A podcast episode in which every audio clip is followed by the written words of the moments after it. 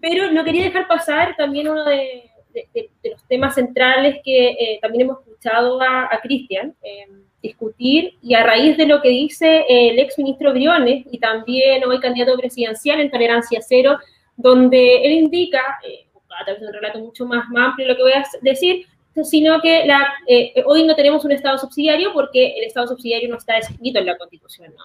Eh, apuntando claramente, defendiendo lo que hoy día existe, con, de mi punto de vista, con declaraciones bastante eh, carentes o por lo menos argumentos que fueron bastante rebuscados para entender lo que efectivamente sabemos que no está como, escrito como tal, pero hay todo un sentido de eso. Y ahí me gustaría como entrar de lleno, eh, Cristian, y derechamente pelar al ministro Briones que está diciendo, ¿no? Un candidato presidencial que, se entiende que, que va por, por, Evópoli, ¿no? Que, bueno, Evópoli yo creo que hoy día ya deja bastante que desear, pero que debiese tener un conocimiento a la altura también de un candidato presidencial para los tiempos que tiene Chile.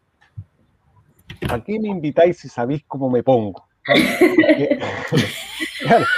estas, son las cuestiones que yo he trabajado por años, ¿ah? el Estado social, el principio de subsidiariedad, entonces, ah, me diste el maní.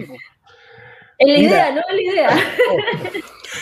Oye, es, es, curioso lo que, lo que dicen, ¿no? Hoy día, a mí me, ha tocado, porque como trabajo estos temas, me invitan mucho. Hoy día todos aquellos que defendieron el Estado subsidiario están diciendo, sí, tienen razón, ha hecho, se ha hecho una muy mala interpretación del principio subsidiarial, el principio subsidiarial no es... mañana, de hecho, voy a sacar una capsulita muy breve sobre el Estado subsidiario. ¿Qué significa el principio de subsidiariedad? Efectivamente no está expresamente en la Constitución, se saca a partir de dos artículos que no viene al caso citar, ¿no? Pero ¿en qué, qué significa esto? Significa es un principio económico, no es un principio político, porque la subsidiariedad en, la génesis de ese principio es un principio político que tiene que ver con cómo se despliega el Estado y su relación con la sociedad. Eso es. En Chile es un principio económico, que se traduce en que el Estado desaparece. Se entrega todo a los privados, a menos que estos no quieran o no pueden. Pero bien sabemos que los privados siempre van a querer y siempre van a poder. Esto significó privatizar todas nuestras esferas de la convivencia, todas, hasta las más inimaginables. Hay un texto muy impresionante de Guzmán a propósito de la subsidiariedad que está siempre medio perdido, que está hablando Guzmán, bueno, dicen que es lo que dijo, porque está en un libro que se llama Apuntes de clase. Después de su muerte hicieron sus alumnos y ayudantes un libro del año 1994. Dicen, la subsidiariedad debe operar en toda la esfera de la vida. Y dice, y a propósito de la educación, el Estado debe aspirar a no tener ninguna escuela. Claro, todo lo piensan en términos de privados, pero a mí no me problema tanto el hecho que sean los privados. El problema está en que la subsidiariedad significa mercado. Bien, por eso se produce una combinación virtuosa muy interesante entre, por un lado, subsidiariedad que viene del cristianismo católico y por otro lado, neoliberalismo. Y ahí logran la mezcla perfecta que es una relación súper virtuosa para esa interpretación, porque es privados más mercado. ¿Y qué es lo que tenemos? Privatización de todas nuestras esferas de convivencia. Y, no hay espacio donde esto así no sea. Por lo tanto, lo que dice Briones no es efectivo. Chile sigue siendo un modelo de Estado subsidiario, de una radicalidad única en el mundo, porque el neoliberalismo ha ganado fuerza en muchos lugares del mundo, pero en ningún lugar con la radicalidad que se impuso en Chile. ¿Y por qué sigue siendo igual? Simplemente, dos datos y con esto termino para no monopolizar la palabra. ¿Cómo hemos respondido económicamente para solucionar los efectos de la pandemia? Privatizándola. ¿Quién ha asumido el costo? Los trabajadores. Son muy malas las dos leyes del retiro del 10%, es una pésima política pública. Al punto está, el, problema está en que no había, no había cómo solucionarlo, ¿no? Y había que echarle para adelante. Pero como política pública es malo, porque traslada al trabajador, a la persona, la solución de esto. Y la segunda, ¿cómo se resuelve? Seguro desempleo, a cuenta de tus ahorros frente a un eventual despido. ¿Qué ha hecho el Estado? Bueno, algunos bonos, que incluso el ministro Briones celebró el primer eh, bono de emergencia con Sigel, ¿no? Apretándose la mano, buena compadre, ah, sacamos 65 lucas y no nos quebraron la mano. De eso estamos hablando. Ese paradigma sigue gozando de muy buena salud y es un paradigma político no es técnico. Después veremos cómo se arreglan las cosas técnicas, pero lo primero es la decisión política. Sí, de hecho es tan importante que lo quiero llevar a, otros ejemplos también de lo que decía Cristian, que agregar que no solamente es, radicalmente subsidiario, sino que también completamente subordinado y irrisorio como funciona el Estado de Chile en el sentido de que muchas empresas privadas, como el transporte, por ejemplo, en la región de Valparaíso, son completas, pero completamente financiadas, ni siquiera un 50 o un 50, sino un 100% financiada. ESVAL es completamente financiada en la, infraestructura, ¿no? Yo soy consejera región, regional, yo pongo la plata para la infraestructura, si no hay, no hay plata el gobierno regional, no hay, eh, eh, en este caso, infraestructura para que la gente tenga conexión al agua potable. Y así un sinnúmero de otros ejemplos que se ven en lo cotidiano, ¿no? Que tenemos hoy día un Estado que es completamente carente de poner políticas públicas, de, diseñar un, modelo de desarrollo regional, nacional, eh, como tal, y claramente eso tiene una perspectiva ideológica, como bien, como bien lo decía. Y ahí voy con el, con el punto que me había quedado atrás con, con Gonzalo, algo bastante interesante tú decías, ¿no? Como eh, en nuestra lista van muchas personas, bueno, van siete personas y esas, esas siete personas eh, tenemos elementos similares o ideas, visiones similares eh, para poder representar Chile, ¿no? Yo creo que eso también tiene que ver cuando uno se representa en determinado espacio, es porque también quiere representar a otros, ¿no? Eh, pero ¿qué pasa eh, con, esta, con esta figura y con este término social, ¿no? de, este, este, este sujeto, sujeta independiente que eh, reniega de la posición ideológica? ¿no? Que es distinto decir y criticar a la élite o la clase política o cómo se definen hoy día los partidos políticos, que yo creo que hay que echarle un ojo porque estamos en una crisis institucional. Pero ¿cómo lo analizamos? Es decir, ¿sabéis qué? Como chao con todo, pero el único que gana, desde mi punto de vista, Gonzalo, para mí es la derecha en esa despolitización. No sé cómo lo analizas tú desde la perspectiva del 18 de octubre, hoy día pandemia, cómo lo debemos analizar y cuál sería también un elemento aportar para que podamos tener un Chile que pueda tener principios que sean de beneficio en la mayoría. A ver, em, el Estado eh, está estructurado no para cuidar a las personas que viven en el territorio chileno, ¿no? Y, esto se magnifica, sucede con distintos gobiernos, pero se magnifica, por ejemplo, en el gobierno pasado, en gobiernos de la concertación, la privatización, por ejemplo, de las carreteras, la privatización del agua, la privatización de todo, ¿no? En el cual han participado eh, tanto la concertación, la exconcertación, o como se llame, lo, lo, que yo llamo los partidos del orden siempre, pero que se maximiza y se intensifica eh, cuando gobierna eh, la derecha, que en Chile es extremadamente conservadora además, em, porque defiende a, una oligarquía que además es extremadamente rica, llena de recursos, que hace que nuestro PIB sea el segundo en Latinoamérica. Y eso a pesar de que tenemos una gran pobreza, un millón punto dos de chilenos que no tienen acceso al agua potable, por ejemplo. Entonces, el Estado no nos cuida el Estado no está definido como un Estado social, un Estado protector. Y eso hace que, y solamente el Estado protege a aquel que tiene propiedad, la que sea, ¿no? Entonces, ahora, la pregunta que, que, tú me haces apunta, repite, la última parte porque me, perdí porque quería decir esto porque en el fondo hay una... Hay una el mundo independiente, Gonzalo. Claro, el mundo independiente. Mira, yo creo que em, este mundo independiente, este mundo de los movimientos sociales, este mundo de, ciertas, de ciertas redes, de ciertas perspectivas que han estado invisibilizadas, están invisibilizadas porque probablemente la mayor parte de los partidos responde a esta estructura de lucro que, te estaba diciendo en términos de Estado, por eso hice la introducción. Es decir, los partidos finalmente se transforman en una especie de pequeños emprendimientos, ¿no? que no son muy pequeños en realidad, eh, de emprendimientos que tienen como objetivo sobrevivir tienen como objetivo mantener la cuota de poder. Y los partidos del orden, como los llamo yo, son acerca de eso, ese es su interés. Y de hecho yo creo que todavía en estas elecciones em, han tratado, y el acuerdo del 15 de noviembre es una manera de mantener el orden. Entonces ellos hablan de eso, vamos a salir de esto de la democracia juntos, cuando en realidad lo que se definió ese día no es lo que las personas querían. Nosotros, eh, yo imagino Cristian, imagino tú, Natalie y yo, estamos comprometidos que esto se haga de la manera más pacífica posible. Pero recordemos que ningún cambio en Chile ha sido pacífico. ¿ah? Y creo que esto es inédito, que muchos nosotros estamos comprometidos, a, aunque nos pusieron muchas restricciones para hacer lo que vamos a hacer, em, hemos querido participar de ello. Incluso esta idea de un plebiscito de salida. ¿Qué es eso? ¿No? Es, es, en el fondo no darle a estos elegidos la posibilidad de ser soberanos. Entonces yo, yo creo que eh, los independientes aquí no es que los hay, hay, independientes que yo creo que tienen una posición antineoliberal, progresista, comprometida con una democracia participativa real, que es bastante grande, que yo creo que representa a un espectro muy grande del país de personas que están aburridas y cansadas de la utilización del, del, clientelismo que eh, generaron los partidos políticos. yo soy una persona de izquierda. O sea, yo no hay nada.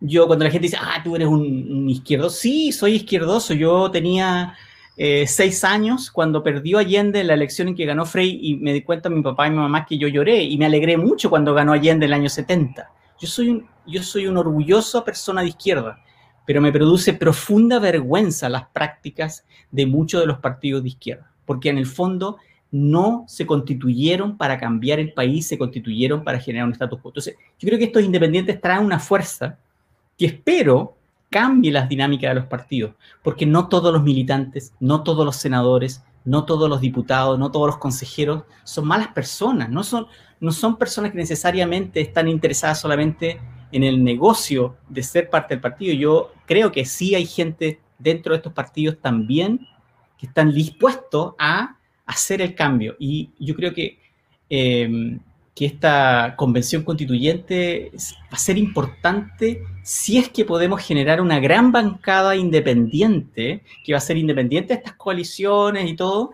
que pueda movilizar eh, estas, estas grandes demandas del pueblo chileno.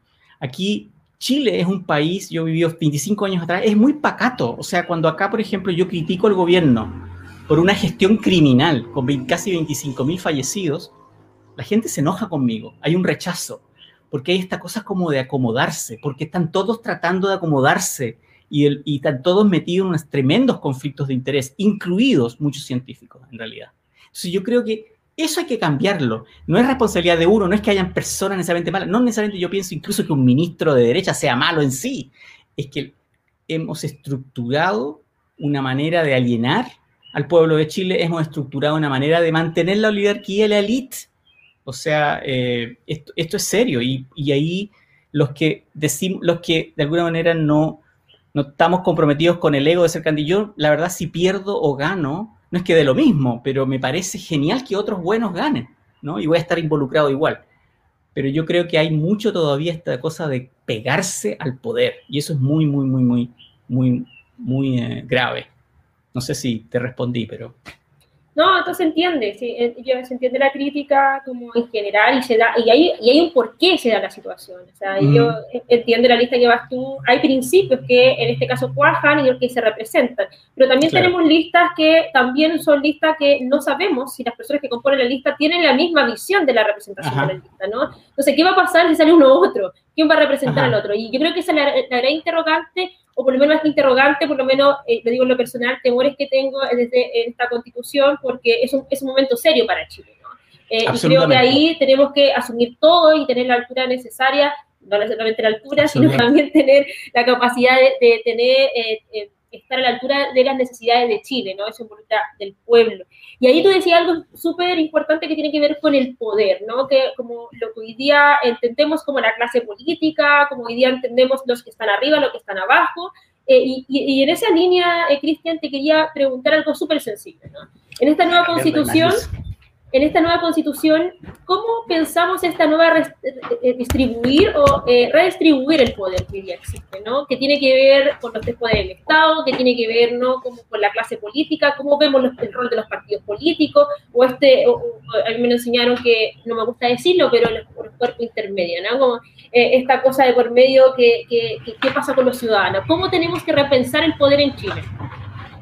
Es una, es una súper buena pregunta, ¿no? Porque de repente nosotros nos quedamos solamente en la discusión de los principios, de los derechos fundamentales, pero también hay una dimensión que es clave en la discusión constitucional, es cómo se distribuye el poder, distribución real. Pero déjame decir una sola cosa eh, sobre los independientes. Eh, yo la verdad, desde que se produjo y el plebiscito y antes, siempre apunté que esperaría que la convención tuviera muchos independientes pero yo creo por el sistema electoral que tenemos, que es muchísimo mejor que el anterior que teníamos, muchísimo mejor porque es proporcional, Lo que premia, como en cualquier lugar del mundo, es la unidad programática. Esto que se ha producido de una infinitud de listas en algunos distritos, lo que puede hacer es torpedear los proyectos transformadores. Entonces, en ese sentido, yo, yo, yo lamento esta dispersión de listas porque precisamente lo que hizo la derecha pragmáticamente es lograr una unidad. Y frente a esta dispersión, la amenaza que existe es que se produzca una dilución de los proyectos transformadores. Y esa es una amenaza que está muy latente para el proceso constituyente que estamos en cierne. O sea, yo creo que hay explicaciones para la desafección con los partidos políticos. Hay buenas razones también para criticarlo pero uno no puede entender las democracias contemporáneas sin partidos políticos. Los partidos políticos son necesarios, y te lo digo, yo soy independiente, ¿no? Soy independiente. Los partidos políticos son necesarios en una democracia representativa. Entonces, en ese sentido, claro, hay buenas razones. Eso se llama la crisis de la representatividad, que no se da acá nomás, sea en cualquier lugar, en muchos lugares del mundo.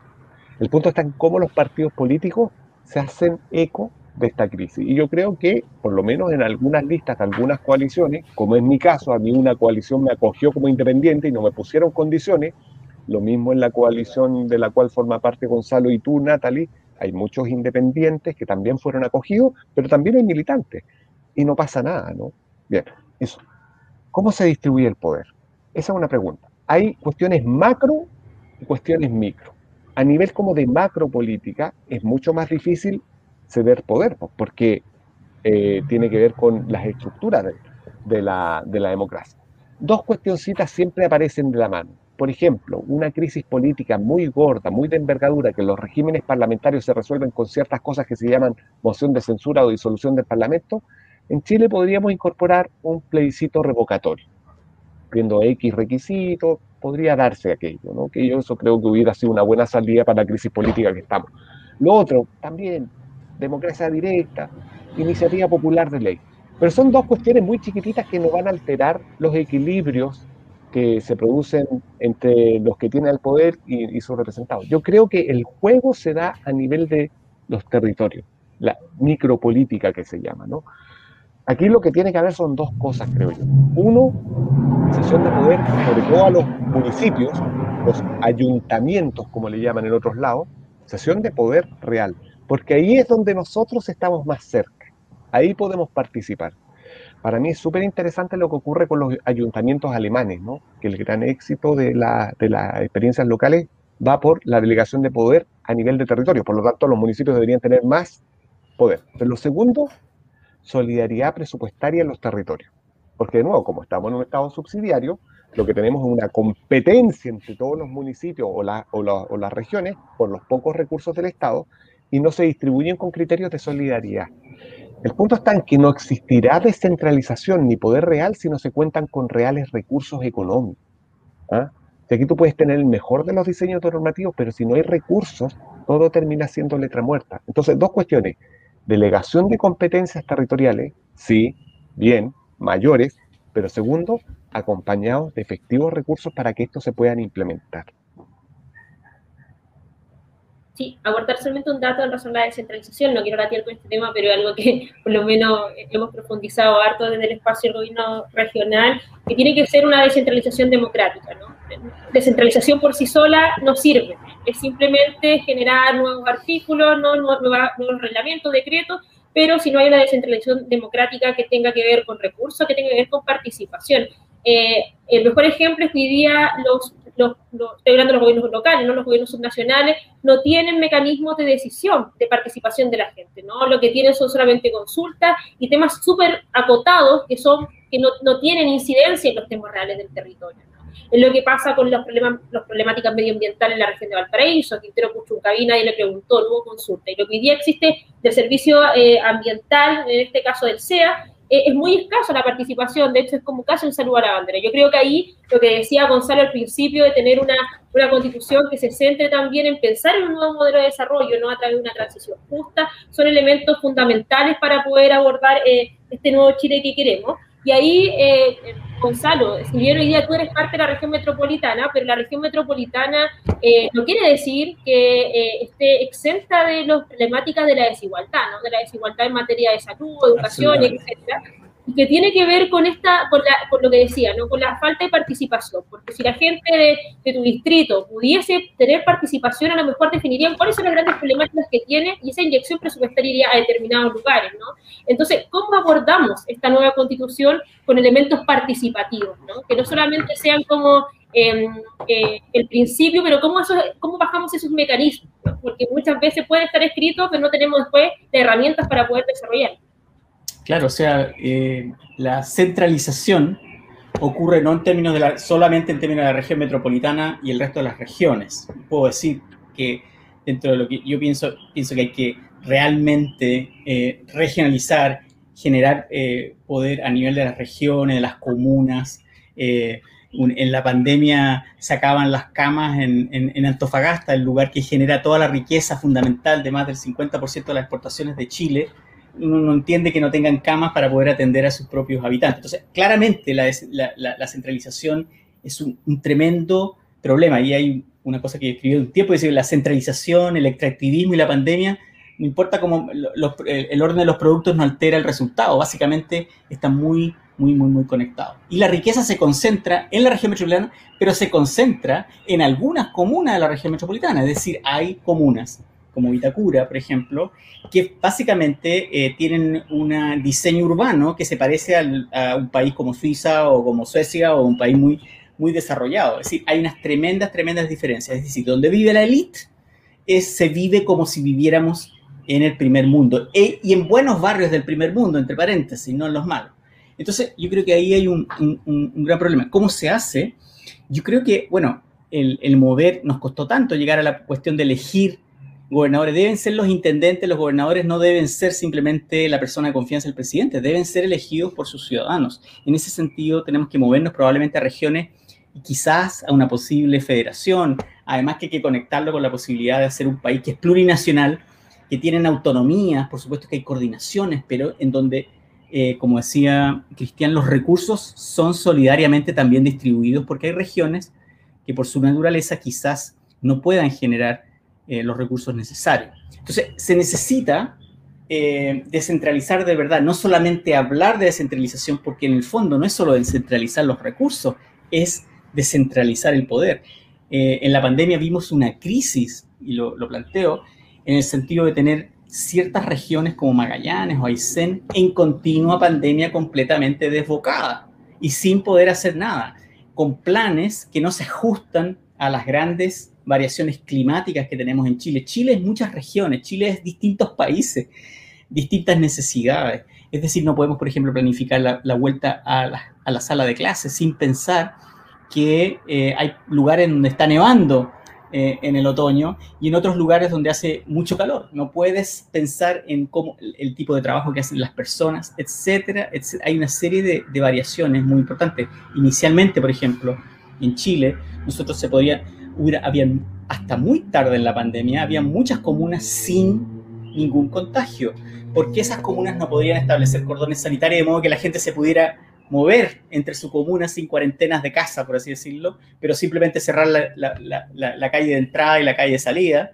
y con eso quizás eh, controlar eh, eh, el, el, que subsiste el contagio. Es decir, aquí falta eh, mucha más valentía para pensarnos como un país que es plurinacional, que es pluriregional, que es muy diverso, eh, que tiene una población eh, flotante, entrante de inmigrantes muy grande y que tiene que ser incorporada e integrada.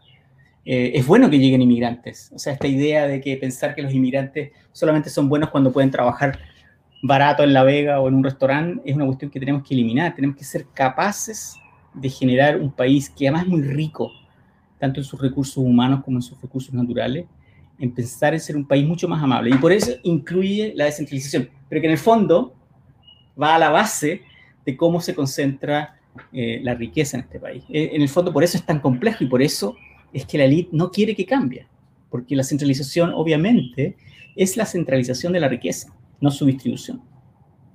Nosotros acá con compañeros decimos que como el patriarcado es el aliado del capital, que el centralismo es aliado también del capital. Eh, Absolutamente. A raíz de las definiciones. Eh, como tal. Y pasamos, ya estamos cerrando eh, este momento, yo diría, agradable y también de conversación que humildemente nos damos desde nuestra plataforma para poder mantener a la gente, principalmente de Valparaíso y acá de la región, atentos al debate constituyente con la pregunta del público. Eh, así que le doy paso ahí a Enzo, que es la persona que está detrás de, este, esta plataforma, no recuerdo cómo se llama, y la leo acá porque soy un poquito ciega. Eh, dice, considerando la dispersión de la izquierda, nos conviene la regla de los dos tercios pensando en ser un tercio que puede al menos bloquear a la derecha para ambos, ¿no? Para ambos. Y parto contigo, Cristian, y luego Gonzalo. Voy a buscar mi adaptador de computador, vengo en un segundo. Eh, mira, la verdad, la regla, la polémica regla los dos tercios. Si esto, los dos tercios para una reforma de la Constitución es petrificar el cambio. para reformar la Constitución, dos tercios es imposible. ¿Por qué? Porque en cualquier lugar del mundo, dos tercios en la práctica es unanimidad. ¿Bien? Pero acá estamos haciendo una Constitución nueva. Por lo tanto, dos tercios en una hoja en blanco tampoco es tan problemático. Yo hago la lectura más bien del vaso medio lleno y no el vaso medio vacío. El vaso medio vacío el que hacía Longueira en este video que se viralizó. Tenemos que conquistar ese tercio porque con eso vamos a defender nuestras ideas. Esa lectura es errada. ¿Por qué es errada? Porque así como tú tienes un tercio, yo también tengo un tercio. Si tú me bloqueas, yo también te puedo bloquear. Y eso es lo que lleva a un punto muerto. Los dos tercios uno también puede tener una lectura vaso medio lleno. Es decir, lo que hay que hacer es que aquí no todos los que estamos conviviendo en este país pensamos como nosotros. Hay ciertos mínimos programáticos que tenemos que llegar a acuerdo, pero también una discusión constitucional se caracteriza porque hay que ceder ciertos puntos. La regla de los dos tercios lo que va a forzar es altos niveles de consenso. Por lo tanto, en ese sentido, yo creo que ninguna fuerza va a lograr los dos tercios, y sobre todo desde la perspectiva de la centro izquierda y de la izquierda y, lo más izquierda, esta dispersión de listas va, a llevar a que exista una subrepresentación de los proyectos transformadores, pero en ese sentido no me cabe duda que los dos tercios lo que tiene que forzar es altos niveles de consenso. Yo en ese sentido, con esto cierro, a mí me, siempre me ilustra el ejemplo de la Constitución española, que igual hoy día está haciendo crisis por el republicanismo, el rol de la monarquía, etc. Pero hay algunas cosas que son muy interesantes, que se llegan a acuerdos amplios. Hay fórmulas que son fórmulas de un acuerdo político. Y el caso de la Constitución económica española es un ejemplo de aquello, que lograron conversar sensibilidades socialistas, socialdemócratas y liberales. Oye, saludar a Nicole Garat del colectivo Comunes, eh, así que un cariñoso abrazo para una tremenda compañera feminista académica de, la región. Gonzalo, la... sí, grande, corazones para ella. Eh, contigo, Gonzalo, la misma pregunta, ¿no? Es la, pregunta del pueblo, así que te escuchamos. Em, mira, eh, este es un proceso, es un proceso. O sea, yo creo que em, es un proceso político, la constitución no va a definirlo todo, van a haber muchas cuestiones que van a, van a ser, tener que ser parte del proceso político después de, definido, cierto, definida la constitución. Yo creo que em, cuando a veces se malinterpreta la idea de rodear la convención, que se desde la ultraderecha o de la derecha, de la derecha de los partidos de donde se dice, es como que, ay, van a venir las turbas a eh, tirar molotov a la convención, cuando en realidad lo que intenta decir es, las personas deben poder participar. Y yo creo que, que solamente circunscribir el dos tercios o un tercio a los delegados es un error, porque en el fondo lo que tenemos que ocultar es qué está pensando el 80% de Chile, qué está pensando la mayor parte de las personas en Chile. Y eso yo creo que se tiene que transmitir de alguna manera en la Asamblea. Entonces, si hay un gran sentir por un Estado que es protector, em, si hay un gran sentir por realmente incorporar los derechos sociales y ciertos derechos sociales teniendo una preferencia, yo creo que eso va, a depender un poco de eh, lo que la ciudadanía esté planteando, no solo los que estén votando en, la sala eh, de la convención. Y yo, yo, yo siempre digo, eh, quizás, quizás porque viví toda la dictadura, ¿no? Em, que fue muy larga, fueron 15 años muy oscuros, en el que había que estar todo el tiempo planteando el cambio y la resistencia a esa forma de gobernar, ¿no? En, que, entonces, esto que de ahora es un proceso, yo no creo que termina simplemente en un año, eh, y yo creo que, hay que va a haber toda una responsabilidad de pensar que en el fondo el rechazo a esta constitución final puede ocurrir de ambos lados. Y eso tenemos que evitarlo, eso tenemos que ver cómo eh, esta convención negocia una constitución que realmente represente un cambio. Eh, yo creo que uno de los grandes problemas del, de, lo que sucedió en noviembre 15 es, parte de todas estas reglas que hacen que no pueda existir el cambio. Y por eso, bueno, la movilización va a tener que continuar, van a tener que haber asambleas que estén funcionando todo el tiempo. Esto no va a ser, votamos y después del 11 de abril, cuando empiece a creo que empieza a sancionar el 25 de mayo o algo así, cuando empieza a sancionar el 25 de mayo nos olvidamos de los representantes, que es un poco lo que pasa cuando se elige el Congreso. Ahí es cuando vamos a tener que ir y, traer eh, las demandas que están en los territorios, que están en nuestros distritos, pero también en otros lados, respecto a qué tiene que tener esta constitución. Por eso que yo creo que es re difícil eh, simplemente eh, decir, bueno, va a fallar, porque recordemos que hay un clamor de las personas porque esto funcione.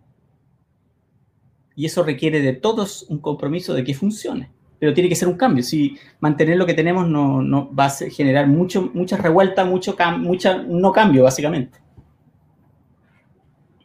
Oye, agradecer a cada una de sus respuestas, el, el, espacio también, el tiempo, recordar a la gente que nos está viendo que ambos son candidatos, así que tienen tremenda pega y se agradece el espacio para para conversar. Mucho ánimo a los todos, todavía quedan varios meses, así que todo el aprendizaje, todo ese aprendizaje para, por lo menos esa es mi experiencia y todo ese aprendizaje para seguir y enfrentar este nuevo Chile que necesitamos de ustedes, de todos nosotras y de nosotras. Así que mil gracias y recordar que ahí Gonzalo va por el distrito 9 y en este caso Cristian por el distrito 17. Se nos fue al sur y le deseamos lo mejor para cada uno y muchas gracias por sintonizarnos. Nos vemos el próximo jueves con tremendo invitado a lo largo de todo que estén bien. Muchas, muchas, muchas gracias.